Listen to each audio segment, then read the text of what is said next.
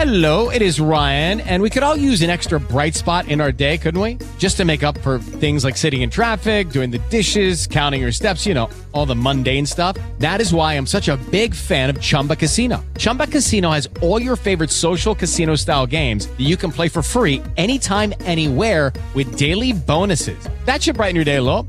Actually, a lot. So sign up now at chumbacasino.com. That's chumbacasino.com. No purchase necessary. VGW Group. Void were prohibited by law. See terms and conditions. 18 plus.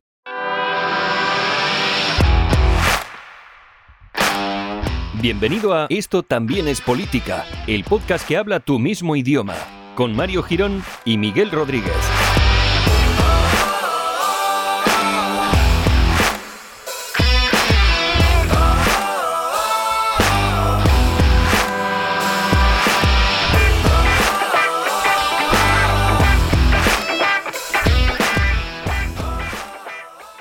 Hola amigues, bienvenidos un día mes a esto cada vez se me hace más complicado, al episodio número 96 de Esto también es política, el podcast que trae hasta tus orejos, eh, bueno, pues las mejores cositas relacionadas con política y también sobre el chascarrillo, porque muchas veces pues nos enquistamos en un tema y la verdad es que es bastante difícil sacarnos de él. Eh, ¿Qué tal Miguel? ¿Cómo andas?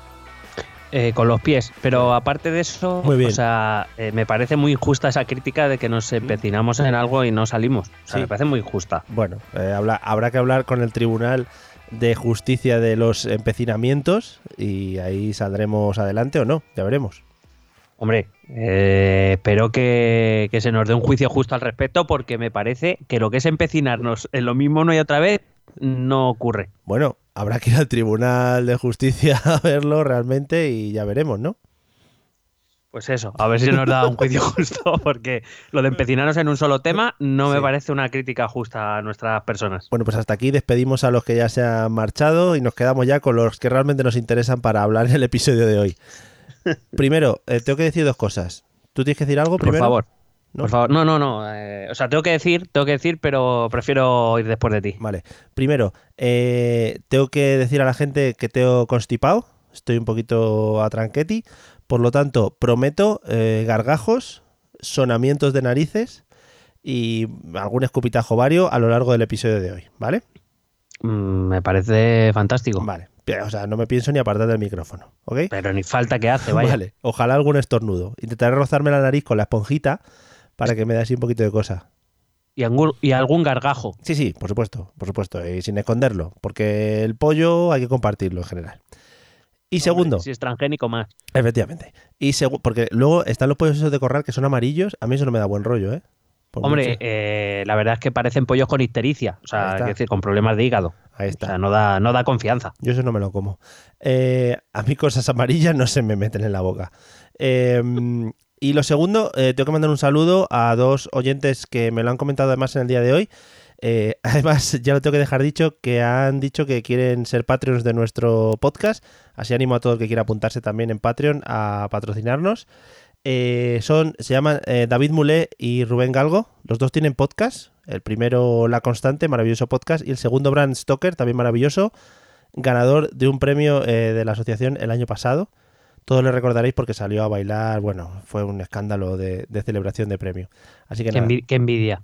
Sí, sí, sí, no como nosotros. Por cierto, eh, hablando de premios, y yo ya para dejar mi, eh, mi, mi coloquio inicial ya un poco cerrado, nos hemos presentado los premios de de Evox, eh, que se celebran este año en los Podcast Days en Madrid, eh, pero da un poco igual porque ya se han cerrado las votaciones, o sea que creo que ya no, no podéis votarnos. No lo hemos anunciado aquí en el podcast, pero si habéis seguido en redes sociales lo hemos ido anunciando poco a poco. Y es, O sea, si, si no ganamos, si no habéis votado, es básicamente este mensaje para que os sintáis mal. Sí, es culpa vuestra, amigos y amigues. En fin, y nada, yo ya no tengo que saludar, quedan saludados y decirles pues eso, que estamos esperando ansiosamente su Patreon cuando quieran, a su ritmo. Eh, bueno, pues eso. Y venga a darnos dinero, coño. Eso es. ¿Qué querías añadir algo? No, no, yo quería hacer un comentario inicial antes del tema, Sí. pero es, es, eh, últimas noticias Hombre, políticas sí. que me han parecido fascinantes. No las voy a desarrollar, evidentemente, porque no son el tema del programa de hoy, pero me parece, eh, me parece bonito, ¿no? Hablar de, ¿Quie- de estas cositas. ¿Quieres alguna entradilla, rollo, últimas noticias y tal? Sí, por favor. Ah, pues eh, no. esto No, esto es es que- típico que suena una musiqueta y un pipi, Sí. pipi, pipi. No, ¿sabes? pues es que no tengo. No tengo. Esperaba que dijeras que no. O sea que no. No va a Mm, bueno, pues No. échame un cargajo o algo. Vale. No, venga, dale. eh, noticias. Yo lo voy echando por detrás. No, bueno, solo, solo hablar de. mm, eh, o sea, los temas candentes en política actualmente son eh, el Brexit, España y el tema que vamos a tratar hoy. Y entonces, pues eh, lo que pasa es que en el Brexit en España han ocurrido cositas que me parece interesante Ujú. con- comentar. Por ejemplo, hoy Boris Johnson ha dicho que sigue en su idea de que el 31 de octubre seguirán saliendo con o sin acuerdo. Y además, hoy ya ha dejado claro que su actitud va a ser como la de Hulk, que se hace más fuerte cuanto más se enfada Hombre, ahí está. por si queríamos tranquilizar las cosas. Me parece, me parece una declaración de nivel, ¿no? Para un primer ministro. Sí, muy Donald Trump, además, también creo, ¿eh? O sea que cuidadito los, eh, los ejemplos que cogemos en esta vida. Y luego, pues el segundo, comentar brevemente el movimiento eh, sorprendente que ha habido en la política española en el día Uh. de hoy, cuando Albert Rivera Girito. ha salido la, la derechita. ¿Cobardes son estos o quién son? No, no, no, la cobarde es el PP. Ah, vale, vale. Que nunca me queda claro. ¿Cómo, cómo llamamos a estos? La derechita. No me acuerdo. Llamaré a Santi luego para que me lo confirme. No, es claro, luego es- esa es la derechita inútil. Es que no me acuerdo de Ciudadanos. Bueno, nadie se acuerda de Ciudadanos. En cualquier caso, eh, Rivera ha salido ofreciendo. Cuidado, es que cuidado a lo que te voy a contar. Sí. Va a ser muy breve y si eh, cuando toque el capítulo de ver por qué vamos a unas nuevas elecciones o no, ¿O no? eh, lo contaré más en profundidad. Pero me ha encantado que Rivera salga a decir que ofrece su abstención para facilitar al gobierno de Sánchez si cumple eh, tres requisitos. Eso sí, lo cojonudo es que Rivera se lo ha ofrecido no a Pedro Sánchez, se lo ha ofrecido al PP Claro. para que se abstengan con ellos. Y es cojonudo porque lo ofrece sin hablar ni con Casado ni con Sánchez. O sea, es- es- la política española se ha vuelto ya una, una locura incomprensible. Sí, sí. Y lo que pasa es que ya lo ha coronado Vox. Lo ha coronado Vox cuando Iván Espinosa de los Monteros ha salido a llamar al PP, a Ciudadanos, al PSOE el tricentrito. Lo cual no sé en qué posición deja Vox, pero bueno, yo creo que no ha tirado muy bien, pero Está porque guay. está claro ya que él muy moderado no parece, ¿no? Está guay porque ya creo que es un a que no hay huevos. Y entonces Claro. ya se lanzó ahí. Es, es un sujétame el cubata ya. Sí, sí, estaba ahí Rivera con unos asuntos. Dijo, a que no hay huevos, Albert. ¿Y que no hay huevos? Ahí lo llevas. En fin. Pues nada. Ah, ah, la, dere- la derechita canalla. Ese- Ah, vale, son los canallas. Que está nuestro grupo de Telegram efervescente durante el día de hoy. y Se ha comentado este tema y otros relacionados también con el Brexit y tal. O algo así, porque no lo he leído. O sea que no me he enterado de nada. Sí yo, que... yo me he despistado, he empezado a leer la discusión al inicio, luego me he despistado, pero nada, lo que tarda en comer, que Sí. no ha sido mucho tiempo y había como 140 mensajes y he dicho, pues no voy a seguir la Sí, conversación. si queréis entrar en las conversaciones, ya sabéis, eh, t.me barra etpolítica y ahí os lleva al Telegram para que podáis entrar y compartir con nosotros. Y bueno, en el fondo disfrutar, disfrutar de, de ese mundo.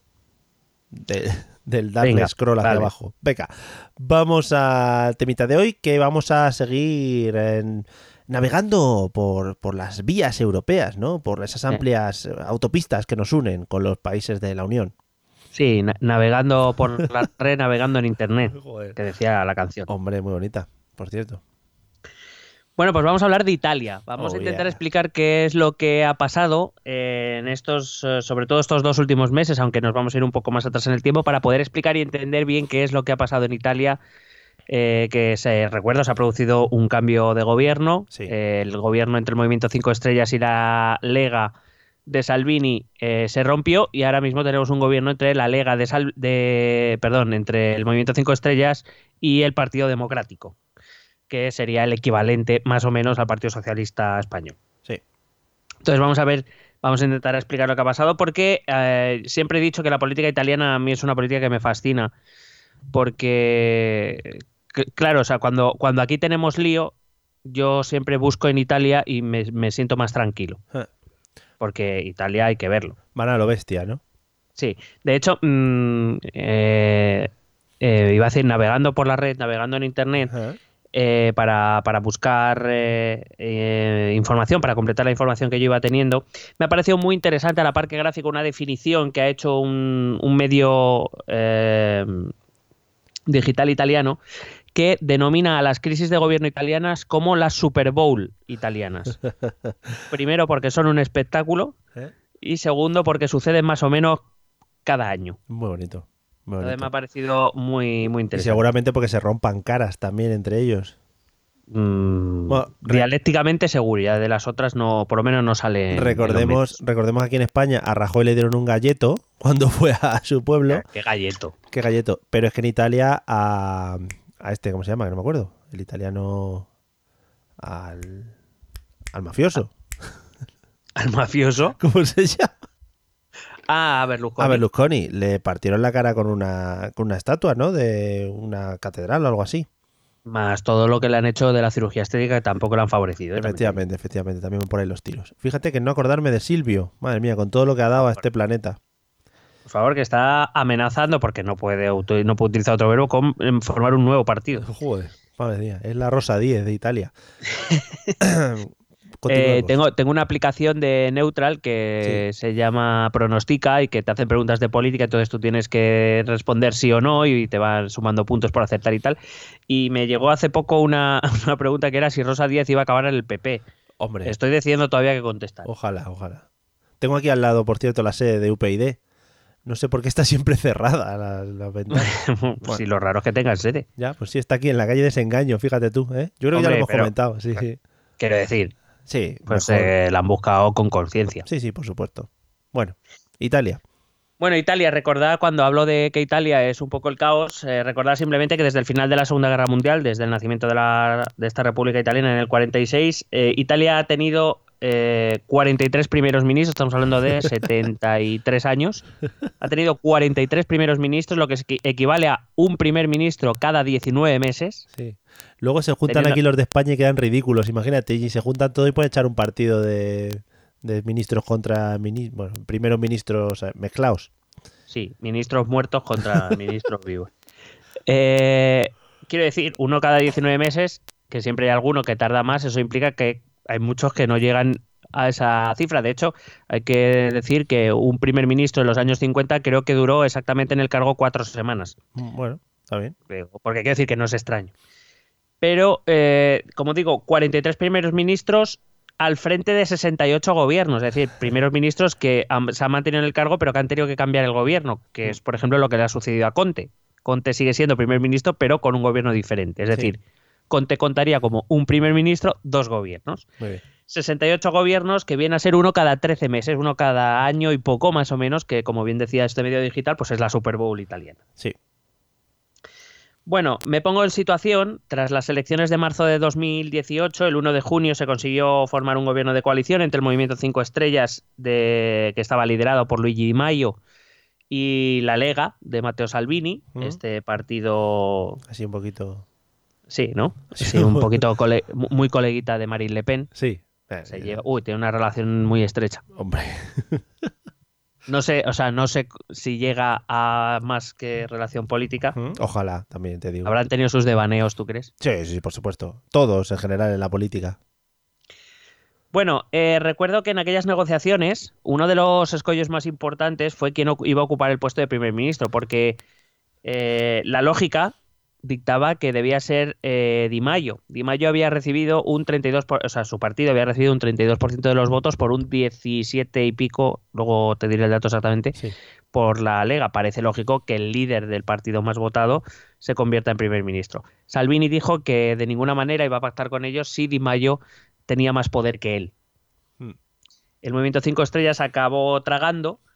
eh, además, no solo con la figura del primer ministro, Di Maio se tuvo que contentar con una vicepresidencia igual que Salvini, sino que además tuvo que tragar con un gobierno paritario, es decir, a pesar eh, de que casi a prácticamente doblaba en votos eh, y en escaños el movimiento Cinco Estrellas a la Lega, eh, la realidad es que el gobierno tenía el mismo número de ministros de la Lega que de Movimiento Cinco Estrellas. Ahí las negociaciones sí que tuvieron que ser muy amistosas.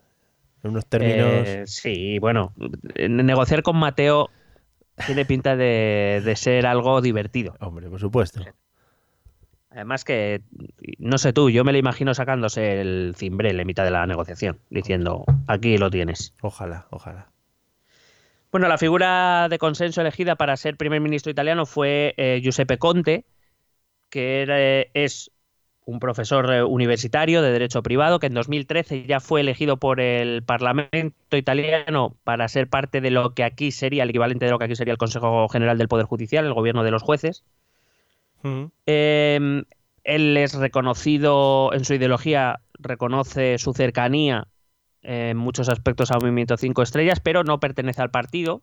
Es más, hemos visto durante este gobierno que a veces no coinciden sus posiciones políticas. Es, digamos, bastante más moderado que, que Luigi Di Maio. Eh, además, que digo, su, su reputación como jurista y el hecho de no estar vinculado directamente con un partido, pues hizo que Salvini aceptara su figura como primer ministro, que tendría dos vicepresidentes, al propio Salvini y al propio Di Maio, eh, en lo que vendría a ser y lo que todo el mundo era consciente que ocurría, que era que las decisiones mm, no iban a pasar por él y que él era la cara de un gobierno pero que no, que no iba a gobernar él, vaya. Sí. Era el, el- el- el comodín, ¿no? que, se ponía ahí. Recuerdo que para este gobierno se alcanzó un, un acuerdo eh, que decidieron llamar contrato para el gobierno del cambio. ¿eh? Esas expresiones que también conocemos Sí, en España. Muy bonitas. Que Eh. además concretan mucho, sobre todo. Sí. Dentro de ese pacto eh, te voy a traer quizá las que eran las líneas o los ejes más, eh, más fundamentales o más importantes dentro de ese programa de gobierno acordado. Ujú. El primero de todos, por supuesto, la lucha contra la inmigración. Por supuesto. Lucha contra la inmigración que quedó en manos del ministro del Interior, que es o que era Matteo Salvini. Sí. Eh, en, en esta política de inmigración no solo se luchaba contra la inmigración ilegal, sino que se luchaba o se em, este pacto incluía reducir el número de inmigrantes legales y de peticiones de asilo. O sea, ya ni siquiera las cuestiones humanitarias ni de derecho internacional. O sea, ya a Salvini eh, le sudaba todos los cojones. Eso es lo que hablaba en las reuniones. Ahí quería llegar. A cómo hablaba él. Sí, sí. El... Bueno, él se quita. Bueno, no sé si le has visto estas fotos y vídeos en la playa sin camisa y haciéndose selfies y vídeos con los con los italianos. Me parece, me parece un hombre fascinante. O sea, quizá me da un poco de asco, pero, pero fascinante en cualquier caso. Sí. Bueno, e- en la playa pinchaba el himno de Italia. Hombre, como tiene que ser. De ir con un altavoz de estos como si fuera un perro, un San Bernardo de estos, y todo el rato con el himno. Bueno, podemos decir que quizá dentro de las políticas de este gobierno de Movimiento 5 Estrellas y Lega, evidentemente esta parte del, del programa sí se cumplió, más que nada porque se quedó en manos de Salvini. Otra de las exigencias de Salvini fue la introducción de la eh, flat tax, de la cual hemos hablado aquí alguna vez, pero que Sí. recuerdo brevemente lo que es, que es la introducción de un, eh, un impuesto no proporcional, sino eh, un impuesto regresivo. Me explico. La, la tasa de tanto para individuos como para empresas se, tuta- se situaría en el 15%, da- dando igual la renta que tú tuvieras. Es decir, pagarías el 15% de tus ingresos independientemente de si ingresabas 700 millones de euros o mm, 600 Ujú. euros. Eh, quiero decir, eh, casi todos los sistemas impositivos de la Europa Occidental tienen sistemas eh, progresivos en cuanto más ingresas, más porcentaje pagas, para intentar que las rentas que menos tienen, pues que el porcentaje que se les retiene no les haga tanto daño. Pero se ve que a Salvini eso le da bastante igual. Es verdad que este proceso de incluir la flat tax todavía no estaba incluido, pero sí que estaba en proceso, pero Mm. ahora proceso detenido eh, porque ya veremos que esto cambia en el acuerdo de gobierno con el Partido Democrático. El acuerdo de gobierno también incluía, incluía una renta mínima garantizada de 780 euros para los ciudadanos que vivan por debajo del umbral de la pobreza. Esto en términos económicos eh, se traza todos aquellos que tengan ingresos del menos del 50% de la mediana. Sí. Es decir, se, se toma el total de sueldos o de ingresos de todos los habitantes y más o menos, pues si, si la si el ingreso mediano es 2.000 euros, pues por debajo del umbral de la pobreza se sitúa en 1.000 Sí. euros, para que nos entendan. Pero todos italianos, por supuesto, claro. Hombre, claro, italianos, italianos. Los que no son italianos, no. Vale. Además, también estaba ligada, para aquellos desempleados, estaba ligada al compromiso de aceptar las ofertas de, de trabajo que viniesen con una especificidad. Y es que en Italia no hay salario mínimo. O sea, tú puedes estar cobrando una renta mínima garantizada de 780 euros y si te llega una oferta de trabajo en el que tú cobrabas 600 al mes porque la ley lo permite, Sí. pues te tenías que joder y aceptarla. Ah, muy bonito. Qué bien. Aunque es verdad que hay que decir que en 2018, según cálculos que he encontrado, el salario medio en Italia era de unos 2.600 euros brutos al mes. Coño, el medio. Sí, Hostia, macho. Puede ser que también haya mucha gente que gane muchísima pasta y mucha poca, pero bueno. claro, ten en cuenta que es la mediana. Allí ver, lo normal será un sueldo más bajo, pues podemos estar hablando de 1.500 euros. Hmm, Vamos, lo normal, lo normal en todas las casas. Bueno, eh, a ver, lo normal en todas las casas. Sí, sí. Lo normal en las casas tampoco, pero es verdad, por ejemplo, que el nivel de precios en Italia es más alto que el español. Es decir, yo siempre digo que los sueldos hay que compararlos conforme al nivel de precios. sí. Eh, no son lo mismo 2.600 euros en París que en España. No, No, no. son lo mismo. Sí, es que, perdona, es que estaba hablando de con lo que ganamos en el podcast y me he hecho un lío, ¿sabes? Entonces me he venido arriba con la media. Estamos más cerca de los 600.000, ¿no? De los 600.000, entre los 500 y los 600.000, sí. Madre mía. Bueno, hay que decir que estas políticas estaban en la segunda fase, que era la de introducir en el presupuesto eh, los 2.000 millones de euros que se calculaba que iba a costar esta opción, pero que de momento es algo que está paralizado y que tampoco parece que tenga muchos visos de seguir adelante. Otra de las propuestas, eh, otro de los acuerdos a los que se llegaron fue reducir el número de cargos electos, incluyendo eh, la Cámara de los Diputados, que sería nuestro Congreso, que ahora actualmente tiene 630 miembros. En el pacto quedaba claro que se tenía que reducir a 400 y el Senado, que actualmente tiene 315, debía reducirse a 200. Mm. Eh, esto el Movimiento 5 Estrellas no consiguió arrancárselo a la Lega antes de romper el, el pacto de gobierno. Vaya. Otra de las cosas que también introdujo el Movimiento 5 Estrellas fue el de favorecer medidas y pro- eh, para eh, facilitar procesos de democracia directa. Estamos hablando de referéndums, consultas, etcétera, Joder. cosa que tampoco consiguió arrancarla la Lega. Mm. Medidas para proteger los productos made in Italy, que vendría a ser una marca España, pero en Italia Sí. pero que eh, la Lega incluyó que tenía que ser estas medidas de protección también tenían que ir eh, en con- o sea, a favor de los productos made in Sí. Italy respecto al resto de países de la Unión Europea. Sí. O sea, Cosa que, eh, vamos a ver, tonto, si estás dentro de un mercado de libre, estás dentro de un mercado común. O sea, no puedes hacer eso. claro. En plan, que llega aceite de España, pues se lo rompemos. Beber de. Beber. Tomar del otro.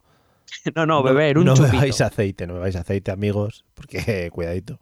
Limpia mucho, ¿no? Dicen que eso limpia el intestino. Sí, tanto y lo derrite. Claro, pues ya está. No bebáis, ¿eh? Aquí eh, recomendamos desde este podcast el consumo responsable de aceite. Por favor, para mayores de 18 años. Sí. Eh, bueno, buscaban medidas de green economy, Oh, de yeah. economía verde, que bueno, eh, tampoco es que hayan sacado gran cosa. Algo, Intentaban- perdona, ¿hay, hay alguna de crowdfundings o de alguna de estas movidas de No, invernaderos? no he encontrado de ni de hubs, ni de, Vale. ni de sandbox, ni nada de eso. Joder, ¿ves? España vamos un pasito por delante. A tope con los sandboxes. Tampoco de los videojuegos, de fomento de los videojuegos. Hombre, ni de las machine guns.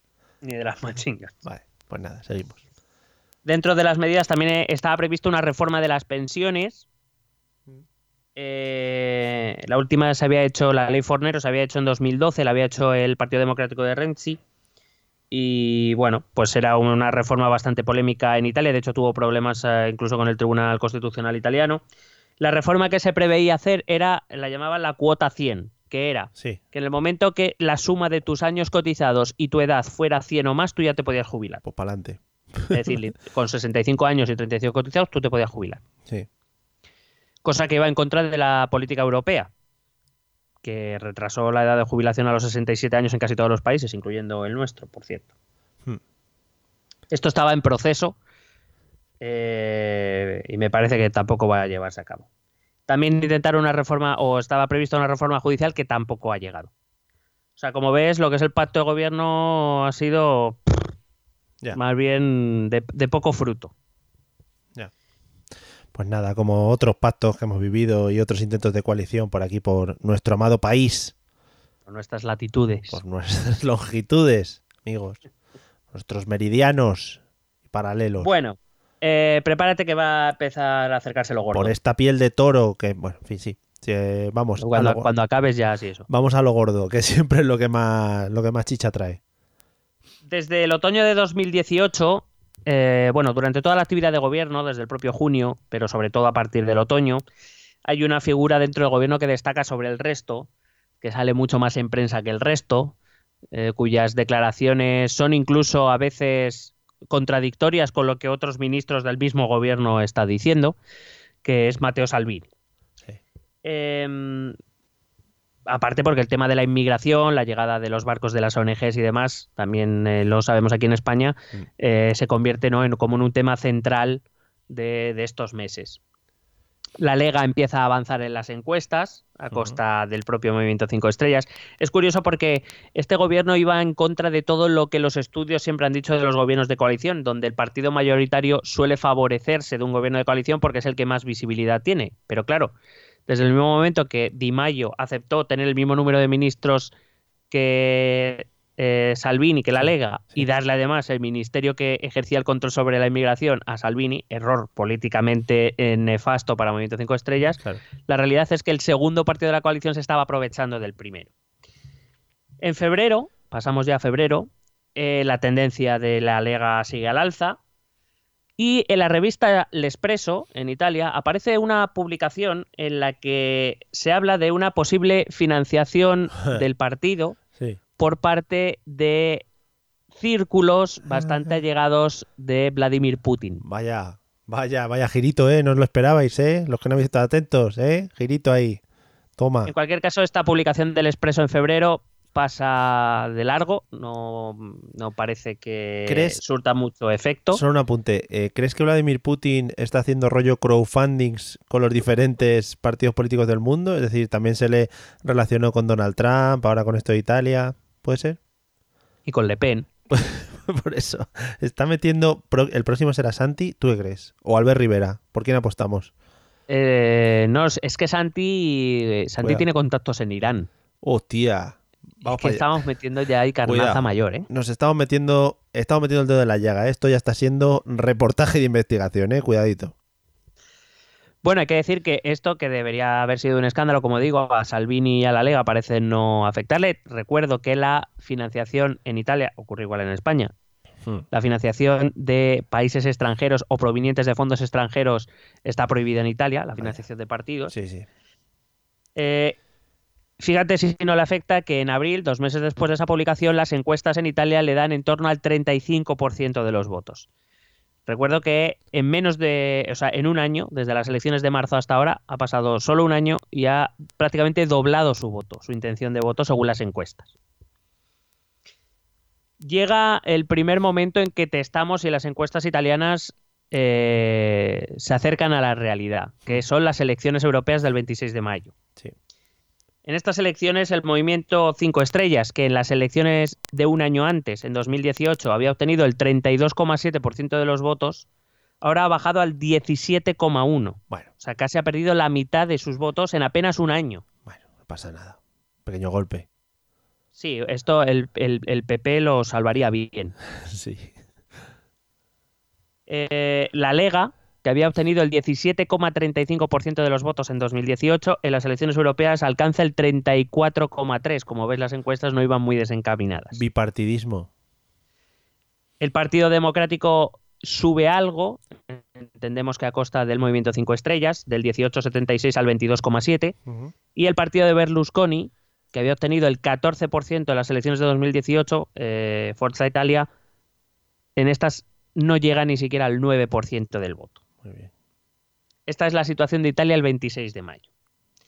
Ante esta situación, los rumores, que ya, ya habían aparecido un poco antes, pero claro, los rumores ahora de que Salvini va a forzar la ruptura del gobierno para ir a elecciones y convertirse en el, en el capo de Italia, pues como que empiezan a coger más fuerza. De hecho, creo que lo recogimos aquí, por lo menos cuando hablamos de los gobiernos de coalición, creo que, que algo dijimos. Que en otoño se esperaban elecciones. Sí. Pero va a aparecer un obstáculo muy importante en este plan que Salvini tiene. El canal eh, BuzzFeed o BuzzFeed, Sí. como lo quieras llamar, BuzzFeed. sí. no sé si lo conoces. Sí, me suena. Es un canal de comunicación en Internet que sobre todo se hace eco de las noticias más virales alrededor del planeta, es, Sí. de- es estadounidense. Publica un audio que viene, eh, que viene a confirmar los rumores de financiación rusa para la Lega que ya anunció el Expreso en aquel artículo de febrero. Vaya. Ya no es un artículo, no son rumores, es un audio donde se escucha la conversación entre tres negociadores italianos y tres negociadores rusos. En este audio, que según la- el canal eh, BuzzFeed es- se grabó en octubre de 2018 y coincidiría. Casualidades de la vida, coincidiría con una visita que Salvini hizo a Moscú. Pero que son casualidades.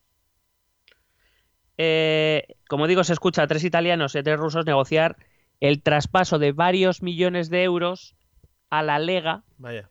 con el objetivo de financiar de esta manera la campaña de las elecciones europeas. Qué bonito. De entre, las, eh, de entre los negociadores italianos se va a reconocer casi inmediatamente una voz, que es la de Gianluca Savoini. Y Sí. tú me dirás, ¿quién cogoño es Savoini? Sí, y además, ¿por qué no cambia la voz, no? Para hablar. Y encima la han pillado. Claro, yo entiendo que no sabía que le estaban grabando, pero bueno. Bueno, pero yo cambiaré la voz. O preguntaría eso de, perdona, ¿estamos en una línea segura? Muy de No, película. no, estaban en un, en un hotel en, en el centro de Moscú, además uno de los hoteles más conocidos de Moscú. O sea, Ah, pues nada, para adentro. Eso es- además es que en Moscú está todo microfonado. ¿Qué quieres? claro. Eh, claro, yo lo primero que pensaba es, digo, esto lo han publicado los rusos. Sí. Pero bueno, es, este Gianluca Savoini es una persona muy cercana a Matteo Salvini. No solo por lo que se parecen sus apellidos, Oh, yeah, me has quitado el chiste. Estaba deseando que metieses un corte para entrar. eh, pero sí es conocida su función de enlace de, la Lega o de Salvini con Rusia en general. Cuando eh, se tiene que tratar algún asunto con Rusia, este Savoini es el, digamos, el, enlace entre la Lega y, digamos, es, es cabeza de este sector prorruso que hay dentro de la Lega. Bueno, este Savoini siempre ha sido conocido en Italia como un hombre de negocios. O sea, esta, e- e- esta era, digamos, su ocupación, hombre de negocios. Nunca se ha sabido muy bien en qué sector, nunca se ha sabido muy bien de qué negocios hablábamos. Teniendo en cuenta que estamos hablando de Italia, lo de hombre de negocios y sin saber a qué te dedicas, pues oh, yeah. mm, no quiero decir más. Ahí A, equipos de fútbol. A televisiones. Eh, hay que decir que no tiene cargos en el gobierno, que ya ni siquiera tiene cargos eh, dentro del partido de la Lega. En su momento fue ministro, o sea, fue portavoz de Salvini hace muchos años. Pero la realidad es que todas las visitas que Salvini ha hecho a Rusia desde 2014, en todas y en todas las fotos aparece este Savoini. Que si tú ves una foto, ¿Eh? Busca, por favor, en Google, buscad todos foto Savoini Salvini. Cuidado a esa pinta, ¿eh? Saborín. Cuidado a esa pinta de, de- lo voy a decir claramente, de mafia. Voy a buscarlo. Búscalo, por favor. Cuando lo encuentres, avísame. Vale. Además, una semana antes de que el audio se publicara en BuzzFeed, una semana antes, Vladimir Putin visitó Italia y en una cena oficial que ofreció el gobierno italiano a Putin, Savoini estaba ahí también. Chan, chan, chan. Fíjate que sin ser cargo del gobierno ni nada, Sí. lo cual tiene mérito. Hay una foto que sale. Put- Es que hay muchas fotos. Eh, sale Putin saludándose con otro y al fondo sale como uno de ellos, no sé quién será. Supongo el Saboini este. eh, en plan le tienen remarcado con rojo. y dice, estaba aquí. Estaba ahí. Pues si ves que tiene pinta de mafioso, es ese. Sí, joder, que Si no, todos tienen un poco pinta, ¿eh? Tiene un poco pinta de. Madre mía. De hemos ido a Rusia de vacaciones y. Y la, y la vamos a liar. Sí, sí, la vamos a liar. Madre mía, vaya pinta. Bueno, eh, en ese audio, vamos a la chicha, ¿Eh? Savoini asegura que eh, la Lega va a ganar las elecciones europeas y que eh, va a encabezar una coalición de partidos europeos junto a una destacadísima y, y muy, muy bien y una prestigiosa política europea que todos amamos con locura, que es Marine Le Pen. Sí, sí, sí. Va a crear una, va a encabezar una coalición que va a forzar a la Unión Europea. Acuérdate que es la época eh, estamos hablando de que estas conversaciones son de octubre, es la época en que las encuestas están dando que los partidos euroescépticos, cuidado que la lían. Sí. Entonces les cuenta que Salvini, por supuesto, va a arrasar en Italia, que eso va a pasar en muchos otros países, como por ejemplo lo va a hacer Marine Le Pen en Francia, y que eh, la Lega eh, encabezará una coalición que obligará a la Unión Europea a eh, dejar un poco de lado a Estados Unidos y acercarse más a Rusia. Joder, chico. Vaya, vaya girito. Eh, no te digo nada, pero los negociadores rusos escuchan en el audio cómo hablan de Salvini con mucha simpatía y le llegan a llamar el Trump europeo. Claro, hombre. Sí, que- Pobre Santi, pobre Santi. Madre mía. Claro, es, que nosotros al final siempre estamos aquí en la esquina. uf, estamos un poco perdidos en la mano de Dios.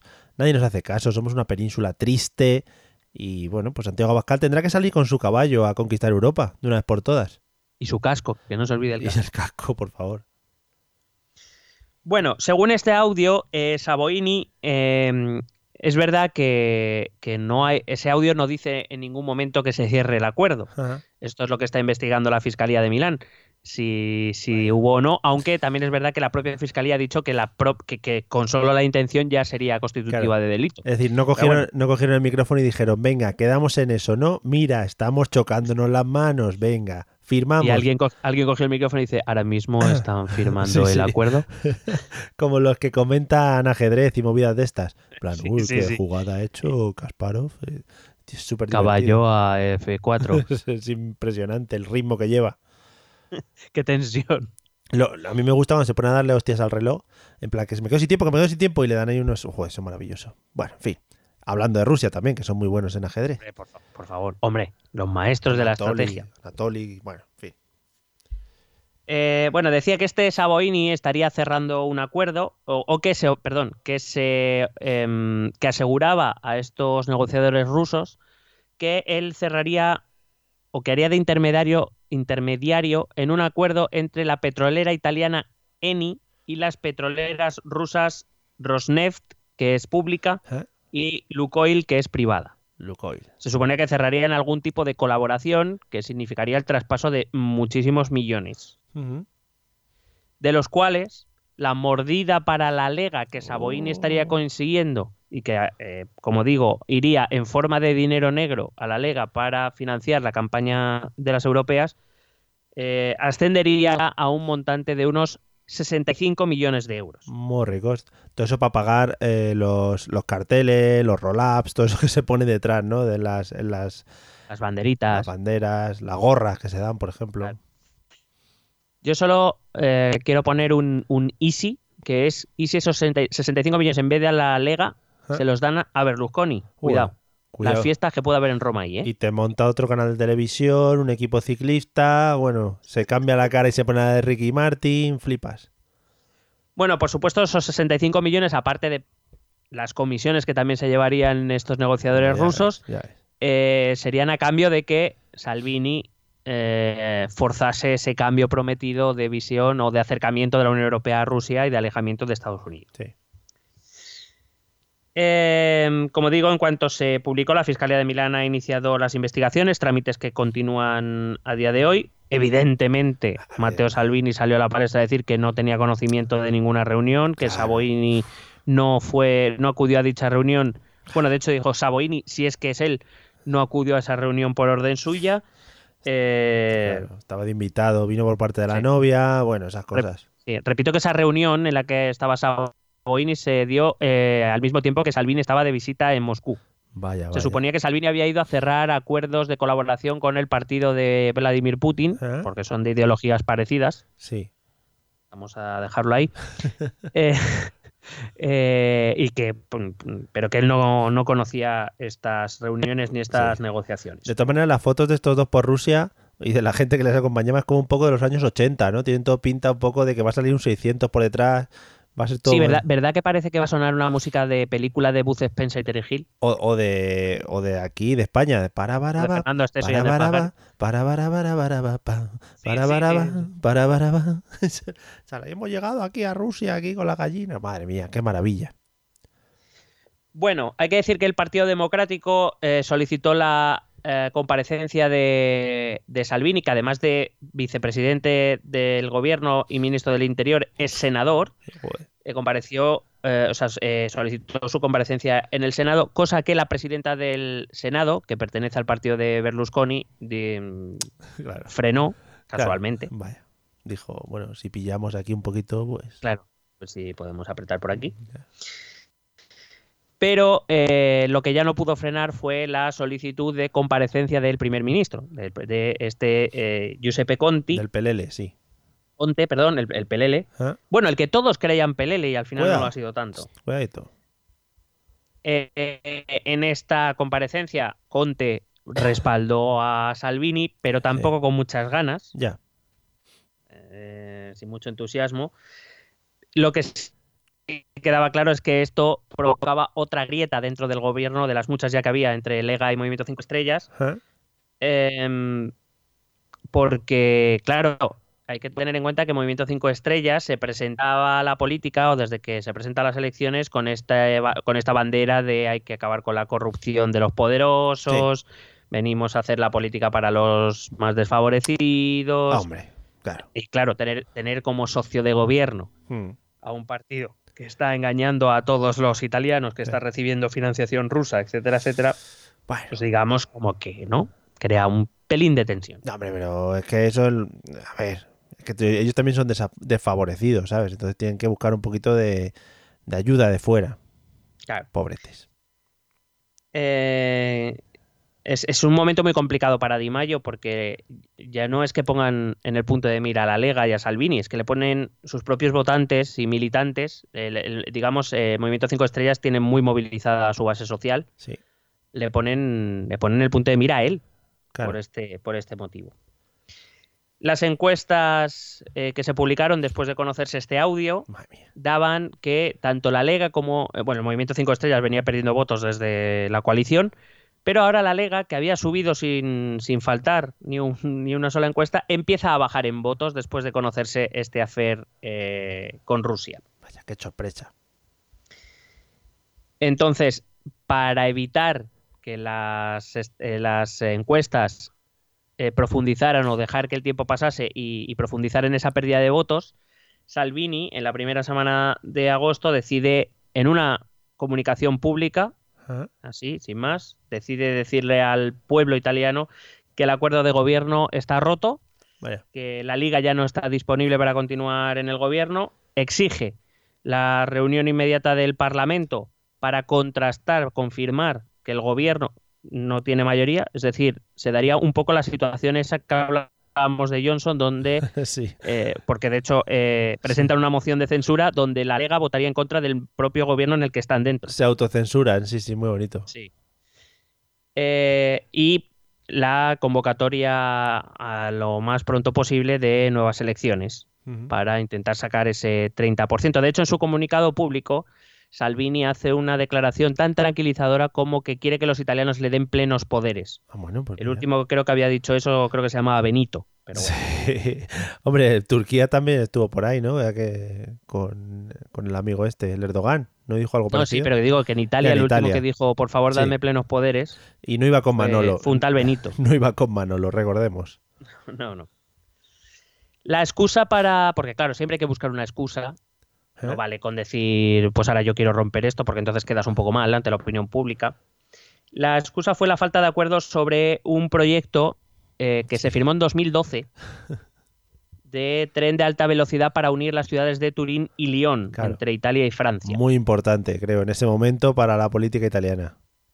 Bueno, hay que decir que, que sí que fue un escollo interno para, ah, bueno, sobre todo para el Movimiento 5 Estrellas. Em, es un proyecto, como digo, de 2012, que se aprobó en 2012, que el acuerdo de gobierno entre Lega y Movimiento 5 Estrellas dice que eh, todo este proyecto se revisaría. El Movimiento 5 Estrellas no le gusta este proyecto porque considera que es un gasto de dinero público excesivo para un proyecto que tampoco beneficia tanto a los italianos. Sí. El problema es que, como digo, este proyecto se lleva avanzando muy lentamente, pero está iniciado siete, hace siete años. Ya. Entonces, el, el acuerdo de gobierno decía que se iba a revisar íntegramente este, este acuerdo, eh, este proyecto, que es una colaboración italo-francesa junto con la Unión Europea. Sí, ahí no, España, que- España no ha metido la mano, ¿no? En ese tren de alta velocidad. No le ha tocado, Vaya, de momento. la meca y nos quedamos en lo más alto. Claro, eh, había que votar una moción mediante la cual se aprobaban los nuevos gastos que se necesitaban para continuar el proyecto. Eh, Movimiento 5 Estrellas votó no, eh, la Lega votó sí, y para esto eh, el hecho de no votar en el mismo sentido en este proyecto fue el motivo que eh, Salvini arguyó para Claro. al día siguiente declarar que el gobierno estaba roto. Como ves, un, un argumento de peso. Sí, sí, sí, por eso te digo que estaba la gente esperando eso. Dijeron, no, no, si lo del tren no sale, aquí no se sigue. Sí, era, era un proyecto que en su inicio estaba presupuestado en 8,6 eh, en 8.600 8.600 millones de euros, de los cuales la Unión Europea eh, financiaría el 30% y e Italia y Francia el 40% cada uno. Es decir, a Italia más o menos le iba a costar unos 2.900 millones de euros. Muy ricos. Eh, Italia ya ha invertido, o sea, hasta el día de hoy, ya ha invertido 1.200 millones de euros. Ya tiene comprometidos otros 240. Joder, chico. Eh, y el caso es que el precio para Italia ha subido porque para poder llevar a cabo el, el proyecto, ah, la, la orografía del norte italiano es bastante más compleja que la francesa Vaya. y entonces hay, eh, digamos que lo que presupuestaron pues se quedaron cortos. Y nadie se había fijado en eso, ¿no? Que hay un par de pues, montañas nuevas. Esto solo pasa en Italia, en España no ha pasado Sí, nunca. sí. Oye, es que, que la- la- las vías estas hay que traerlas de Alemania, bueno, igual no las tienen. No Que no había, no había, no me acordaba de esta montaña que hay que agujerear. Sí, sí, efectivamente. Ah, que no se puede pasar por arriba. Coño, haberlo dicho, hay que hacer túneles. Bueno, pues este fue el motivo por el que Salvini exigió elecciones inmediatas tras presentar una moción de censura contra el gobierno. A esto respondió el Movimiento 5 Estrellas que le parecía muy bien ir a elecciones, siempre y cuando, o sea, que, la- que ellos se lo concederían, a cambio de que la Lega aprobase antes de, de ir a elecciones la reducción de eh, diputados y senadores. Cosa que Salvini dijo que no. Porque claro, entonces iban a salir elegidos menos senadores y parlamentarios suyos, debía ser. Mm. El 20 de agosto, esto fue la primera semana de agosto, el 20 de agosto, eh, después de que fue bloqueada la comparecencia de Conte para la, la moción de censura por parte del Partido Democrático, Sí. eh, Conte decide intervenir por petición propia en el Senado. Allí eh, se, nos damos cuenta, cuando empieza la sesión, que yo tuve la, yo tuve la, fri- la fricada de Sí. seguir en directo, que eh, la Lega había retirado la moción de censura. Oh, yeah. ¿Por qué? Te preguntarás. Sí. Por dos razones. La primera, porque ya era. eh, primero, porque Conte ya le había hecho saber a Salvini que en, a- en esa comparecencia iba a dimitir, Joder, chico. lo cual pues no tiene mucho sentido. Claro. Pero, sobre todo, y esto es a lo mejor lo que se sabe menos aquí en España, porque Conte, al mismo tiempo que le había dicho que iba a dimitir, había dejado caer la idea de que no se cerraba a buscar un gobierno con el Partido Democrático, Madre mía, que también daban los números. Tienen la suma de los dos partidos dan mayoría en ambas cámaras. Y esto, evidentemente, es una patada en el culo a Salvini. Claro. Porque a Salvini le interesan elecciones, no que haya otro gobierno con la opción de que gobiernen medio bien. Porque entonces eso le hará perder poder electoral. De hecho, Salvini va a ofrecer a Conte rehacer un acuerdo de gobierno Lega Movimiento 5 Estrellas. Joder. Cosa que Conte va a decir que, que no. Eh, De hecho, Conte creo que le va a decir en italiano algo parecido a contigo no, bicho. Hombre, joder, qué bonito sería. De hecho, cuando eh, Conte sale al Senado y en un discurso de aproximadamente unos 45 minutos eh, decide explicar la crisis de gobierno y por qué va a dimitir, la verdad es que el, el discurso es para verlo. Porque viene a dejar a Salvini y a la Lega por los suelos. Además, se le nota que él es profesor, lo hace de forma muy pausada, pero a la vez utilizando palabras muy poderosas. Es un discurso muy interesante desde el punto de vista de la comunicación eh, y sobre todo que, que viene a decir, eh, bueno, viene a decir lo que todos sabemos, pero lo dice el presidente, de, el primer ministro italiano delante del Senado y se lo dice a todos los italianos, que viene a decir que Salvini ha actuado por intereses personales y de partido, que nunca le ha importado el gobierno y que y que esto es intolerable porque de hecho le recuerda delante de todo el mundo que eh, ha sido él el que ha corregido a ministros, a otros ministros, a otros compañeros ministros, que se ha quejado públicamente cuando no lo ha hecho de forma privada y que a pesar de que él intentaba que cada vez que tuviera un problema o una opinión diferente se lo comunicara él de forma privada para intentar gestionar eh, dichas disputas dentro del gobierno y sin necesidad de que nadie lo supiera, que Salvini eh, se ha pasado a Conte por el forro de los cojones. De hecho, le echa en cara que tuviera que ir él a defenderle o a explicar el asunto con Rusia en vez de él. Ya. Eh, las imágenes son un poema porque cuando porque aquí no el Senado italiano no es como en España donde se sienta el gobierno Sí. es eh, delante de la presidenta y enfrente del Senado Ah. Y entonces mientras él está dando el discurso a su derecha tiene a Salvini y se le ven todas las caras Ya. Pero entonces se sobreentiende un poco, por, por lo que viste en el discurso, que como que Conte había creído en el proyecto y le habían engañado o una cosa así, o, o es que estaba intentando salirse por la tangente para que tampoco mancharse mucho él con todo el lío este del audio y todo esto. Eh, yo creo que Conte o sea, mm, Conte yo era creo que era un poco consciente de que él iba a ocupar un lugar más de adorno que otra cosa Sí.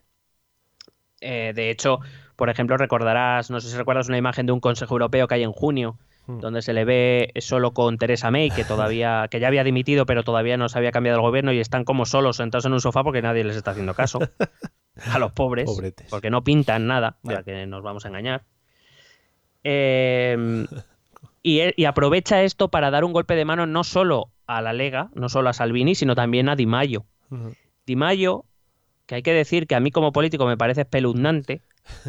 Bueno, más que espeluznante, no al tipo, no al, no al, al- no tipo Corbyn, sino me parece espeluznante porque me parece un tipo insípido, sin sangre, que no sé, me parece un poco inútil en general. Eh, de hecho, Conte, podríamos decir que ahora mismo de facto es quien lidera el movimiento 5 estrellas y no Di Maio, que como digo ya no está tan bien visto en su propio partido. Ya. Conte aprovecha ese discurso para decir, bueno, yo me voy a ir, me has puteado y me voy a ir. Ahora, me voy a quedar a gusto. Ya. Y se queda bien a gusto. De hecho, es curioso, es curioso como hay un momento además muy bueno en el que está recordando las medidas de gobierno que ha sacado el gobierno Movimiento 5 Estrellas con la Lega. Y hay un momento que los, los senadores de la Lega empiezan a buchearle.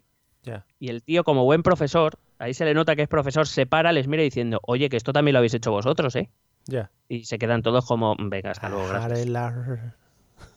De hecho, va a recibir, fíjate que va a recibir muchos aplausos de la bancada de Movimiento 5 Estrellas, sí, pero va a recibir muchos aplausos de la bancada del Partido Democrático, Ya ves. porque eh, el discurso de Conte también es muy defensor de las instituciones y de la política parlamentaria.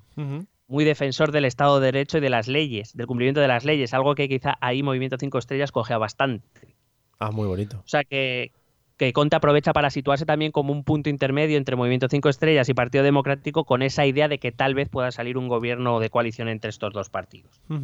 Joder. Así que le da lo suyo a Salvini y a la Lega, pero también le da lo suyo a Di Maio, Ya. que ya no le queda más remedio que atarse a Conte. Conte ha aparecido como un hombre de Estado, la reputación y el prestigio de Conte suben como la espuma en toda Italia y en toda Europa. Los líderes europeos están muy contentos Hombre, no con la defensa que él también hace de la Unión Europea, donde dice que es verdad que la Unión Europea necesita reformas, pero que sus socios naturales son la Unión Europea y no Rusia, por ejemplo. Ya.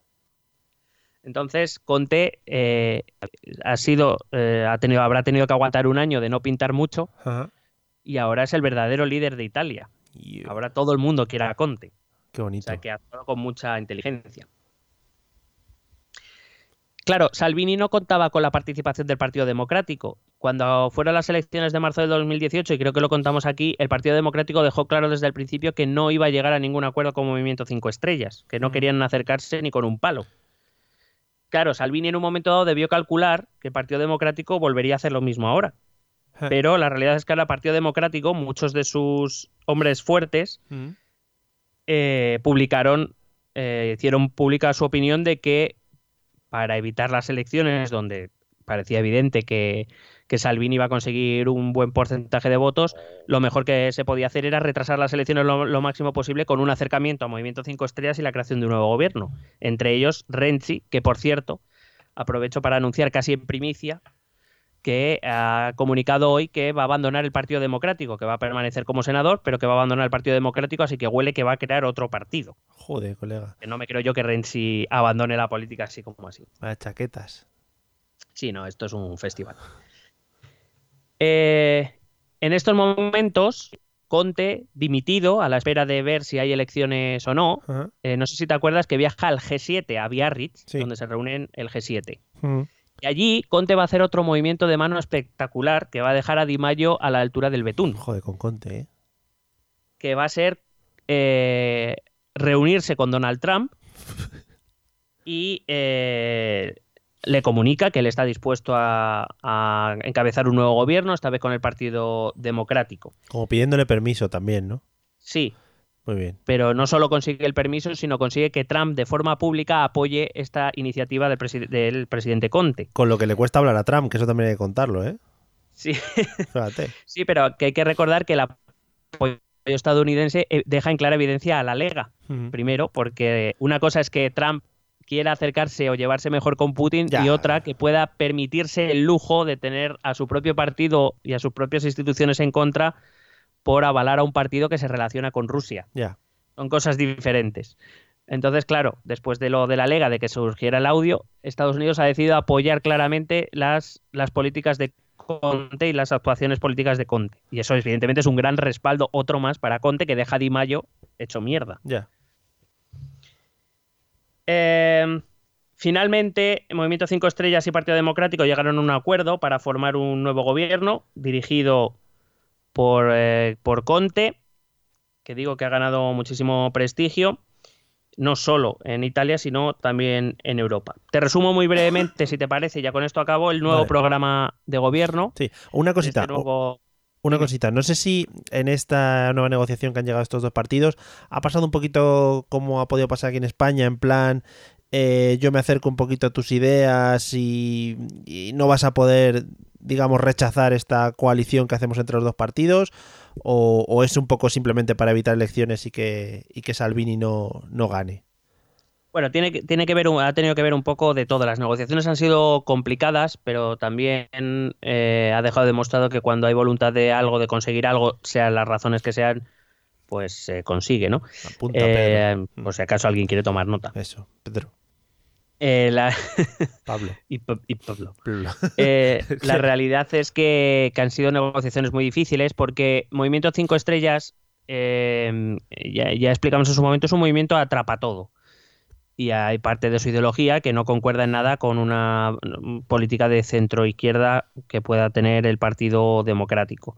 Aparte también han tenido problemas por el reparto del gobierno, Sí, pero sí que es verdad que negociaron primero el- las medidas y luego decidieron, porque al principio el problema fueron los, los sillones, como normalmente se dice, pero es verdad que llegó un momento que decidieron negociar primero el acuerdo y luego ya repartirse los sillones, como vamos, Bueno. como gente normal. sí. Eh, y fue una negociación difícil, pero ahí, por ejemplo, destacó mucho la figura del presidente de la República. Una de las cosas con las que no contó Salvini también fue que eh, allí el presidente de la República, Sergio Mattarella, eh, sí tiene capacidad de actuación limitada, pero tiene capacidad de actuación. Eh, no es como el rey, que aquí no puede hacer nada y que pasados los dos meses desde la primera investidura las elecciones se convocan de manera automática. El rey no tiene ninguna capacidad de acción sobre eso, a pesar de que Pablo Iglesias se lo pida Sí.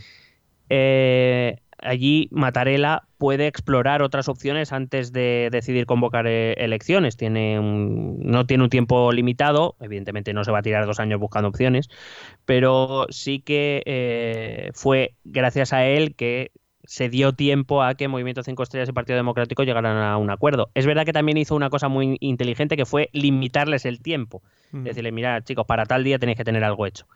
Eso obliga, quieras que no, a buscar los acuerdos eh, como sea. Y si es necesario reunirse por las noches, pues por las noches. Sí, mira, pues bastante coherente todo. Eh, decía que eh, el primer reto que tiene este gobierno son los presupuestos de 2020, porque allí en Italia está muy mal visto que un gobierno gobierne con los presupuestos de otro año. Vaya. Aquí seguimos con los de Montoro, de 2015, creo recordar. Sí. Pero bueno, con calma. No, bueno, es que es una cosa que es complicada de mirar también, ¿eh? Hay, que, te- hay que tener tiempo y ganas. Sí, sobre todo eso. Eh, eh, unos presupuestos 2020 en los que el nuevo gobierno, bueno, este gobierno ahora, claro, la influencia que tiene ahora es del centro izquierda, por tanto va a mirar más a temas sociales, Sí. más que a temas de inmigración. Las, las políticas de inmigración, eh, pues, decía antes que mm, Movimiento 5 Estrellas en temas de inmigración realmente estaba más cerca de la Lega que del Partido Democrático. Ahora va- ha tenido que suavizar esas posiciones y quería que el Partido Democrático le apoyara. Claro. Eh, estaba prevista una subida del IVA que el Partido Democrático y, y Mo- Movimiento 5 Estrellas van a anular. Lo que no sé es de dónde van a sacar los miles de millones que iba a aportar este aumento del IVA. Pues de Rusia. ¿De dónde Sí, probablemente. Eh, van a mirar políticas de vivienda, van a buscar simplificación administrativa. Si te das cuenta, todo lo que voy a decir aparecería en cualquier programa electoral de casi cualquier partido español moderado, quiero decir. Sí. Eh, que no, hemos pasado de, un, de una política estridente, que era la que llevaba la Lega, a una política más tradicional. Que este Partido Democrático, que viene a ser el, el- el centro izquierda tradicional italiano. Simplificación administrativa, aumento del presupuesto en educación, aumento de los servicios sociales, potenciar la lucha antimafia, que bueno, esto Joder. aquí en España no es muy característico, pero en Italia sí. Eh, hacer una reforma fiscal que ya no incluye la flat tax de la que te decía antes, sino Sí. que sean una reforma de impuestos progresivos, donde los más tienen por, paguen un porcentaje mayor. Eh, buscan la participación activa en la política de, eh, dicen que aprovechando la configuración de la nueva Comisión Europea, eh, quieren participar de forma activa y decisiva en la política de desarrollo de I más D más I a nivel europeo. Ya no, Europa ya no es la enemiga, ahora es un socio. Claro. Ahora, ahora, ahora habla- se hablan de los socios europeos ya- y de los amigos europeos. Vaya girito. Potenciar las pymes, la, la digitalización, eh, mejorar la sanidad pública. Quieren introducir el salario mínimo. En Italia no existe el salario mínimo, Sí. pero quieren introducirlo, aunque no, no especifican demasiado. Eh, crecimiento sostenible, inversiones en el sur italiano, reducción del número de parlamentarios, aunque en esta propuesta no se dice, igual que sí que en el, en el pacto con Lega se especificaba que eran 400 y 200, aquí no se ha especificado número, se comprometen a reducirlos, pero ya veremos en cuánto. Sí. Reformas para asegurar la independencia de la radiotelevisión pública italiana, Oh, no yeah. sé si te suena de algo. Sí. Eh, llevar a cabo acciones contra el- los juegos de azar y su adicción, también un tema candongo. Eh. Eh, esto lo he sacado literalmente, basar nuestras relaciones internacionales en las alianzas euroatlánticas. Está claro que nos olvidamos de Rusia. Hombre, ya ves. O, por ejemplo, la respuesta a la inmigración, fíjate qué cambio, para eh, el nuevo gobierno italiano la respuesta a la inmigración debe ser estructural y compartida con el resto de socios europeos. Fíjate. No como Salvini, que decidía hacer lo que le salía del orto. Sí. Y básicamente, pues esta es eh, la nueva etapa que se abre en Italia, un nuevo gobierno, que veremos cuánto dura. Ajá. Si es cierto lo que decía esta, esta publicación digital italiana, pues para dentro de unos 13 meses tendremos otra crisis de gobierno y aquí estaremos para contarlo, esperemos. Que Salvini entonces está a verlas venir ahora. No, no, Salvini ahora está diciendo, la ha liado. Pero vamos. Bueno, más bien me he liado. Me he liado. es que me ofrecían unas cosas y aquí lo otro, Saboini. Claro, ahora es verdad que Salvini vuelve a tener esa libertad de acción. Bueno, la verdad es que nunca dejó de tenerla porque hacía lo que Sí. le daba la gana. Eh, pero el hecho que le da estar fuera del gobierno, lo que pasa es que ahora, ahora tiene que esperar que el nuevo gobierno no sea percibido como un buen gobierno, porque entonces Claro. va a tener un problema y gordo. Y, por supuesto, también a la expectativa de que Berlusconi funde un nuevo partido. Joder. Ya sería el top, ¿no? Entraría en el top de los programas. Haríamos un especial, por supuesto, analizando su estructura, su logo, eh, la imagen de Berlusconi. Bueno, Hombre, habría, hab- habría cada vez más equipos que Ibrahimovic ya. es verdad. vaya, vaya reseña. Bueno, pues nada, eh, seguiremos al tanto de ver qué pasa en Italia después de este girito de acontecimientos que han sucedido durante los últimos meses. Eh, a ver qué pasa. Y además porque nos gusta mucho porque tienen nombres muy graciosos, porque acaban todos en Ini, en Oni, y está muy bien, ¿no? Es por eso. Eh, pepperoni. Pepperoni, por ejemplo. Bueno, pues que quedaos a la escucha de los métodos de contacto eh, y luego os comentamos unos asuntos. ¿Quieres preguntarnos algo? ¿Proponernos algún tema? ¿Exponernos tu opinión? Ponte en contacto con nosotros. Es muy fácil. Envíanos un correo electrónico a esta dirección. Esto también es política.gmail.com. También puedes escribirnos en nuestra página de Facebook. Esto también es política. O en nuestra cuenta de Twitter, arroba etepolítica. O si lo prefieres, visita nuestro blog. Esto también es política.wordpress.com. Recuerda que puedes suscribirte a nuestro canal de YouTube. Y si quieres charlar con nosotros directamente, únete a nuestro grupo de Telegram. Busca el enlace en nuestras redes sociales porque tú también formas parte de esto también es política. Bueno, pues ya está, ya se han acabado los métodos de contacto. Eh, que- que- ¿Se han acabado? Sí, sí, se han acabado de que ya se ha terminado el audio. ¿Entiendes? Vale, vale. Lo que te, Entiendo, entiendo. O sea, el castellano, ¿entiendes? Ahora. A ratos. Bueno, lo que, lo que decía al principio, eh, aunque ya no nos podéis votar en los premios Evox, eh, sí que vamos a estar en los Podcast Days, por si alguno se quiere pasar a vernos, nos van a poner una tril y vamos a estar ahí como, pues, eh, saludando en un pasamanos. Según entréis, vamos a estar como dos muñecos de cera saludando a la gente. ¿No te lo había contado? ¿Sabes? qué- Sí, sí, sí. Ah, vale. Eh, me ha llegado la información. Vale. Em, ¿Sabes quién puede venir, no?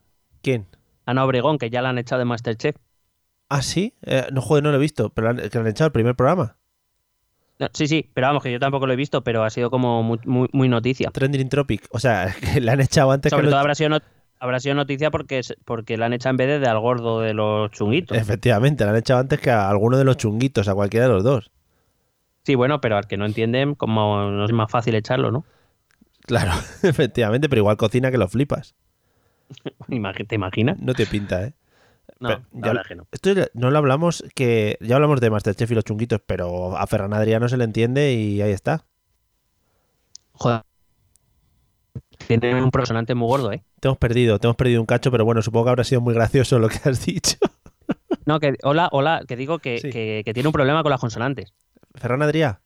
Sí. Sí, y con explicar las cosas, porque no se le entiende. Dice lo de, bueno, si el salmorejo lo ponemos en una copa, ¿qué es? ¿Qué es? ¿Una bebida? Bueno, pero has, pero has dicho salmorejo que se ha entendido, que lo normal es que digas salmorejo. Salmorejo, ah, lo ponemos en una copa, es una bebida, es una sopa. Ahí le Ah, tienes, el mejor cocinero del mundo. Fíjate, ¿eh? Y, si- y sin abrir restaurante ni nada, huevón, ¿eh? Que está ahí rasgándose el, el sombrero de chef. Ese tío sí que se la monta bien, Por, cier- coño. por cierto, una última noticia antes de despedirnos. Eh, he estado mirando las estadísticas de escuchas en Spotify que tenemos y te dan una gráfica de, de, la gente más te está escuchando, ¿no? A lo largo del tiempo que dura el episodio.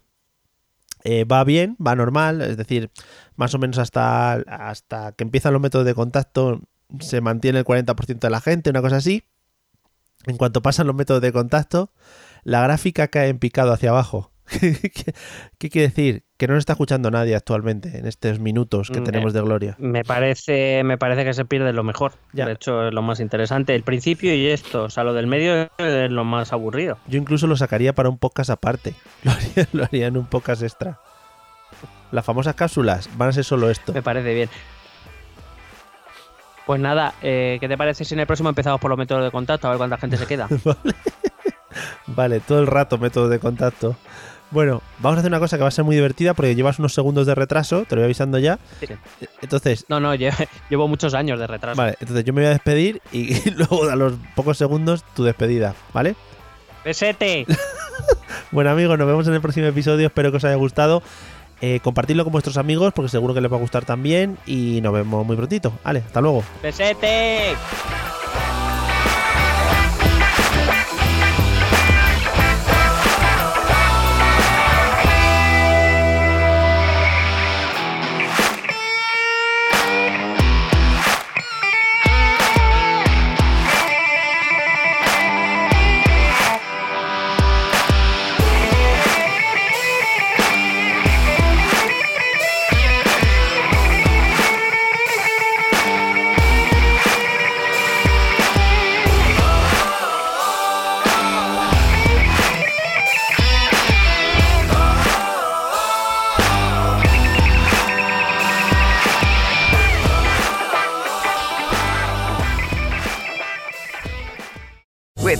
Land slots, you can get lucky just about anywhere.